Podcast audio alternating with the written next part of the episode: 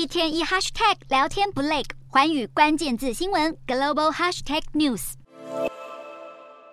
随身包里放着铁板作为防身护具，甚至还要随身携带警棍。他可不是特勤人员，而是日本特殊搬家服务夜逃屋的业者。顾名思义，夜逃屋就是要协助人连夜跑路。日本在去年有多达八万人通报失踪，这当中就不乏想要逃离原本生活圈的人。除了家暴被害者之外，有些人则是厌倦原本生活，想要找个地方重新开始。而这可能和日本社会对犯错者相对不宽容有关。不过，想要依赖夜逃屋，费用也不便宜，大概落在台币六万到六十万不等。而这些费用往往只包含搬家费，想要展开新生活，还是需要自己准备其他生活费。如果盘缠不够，不少人成为街友，像是在大阪西城区就有许多被通报的失踪人口。日本社会重视隐私，只要没有牵涉犯罪，许多家人口中的失踪者还是能隐姓埋名挥别过去，勇敢迈向全新人生。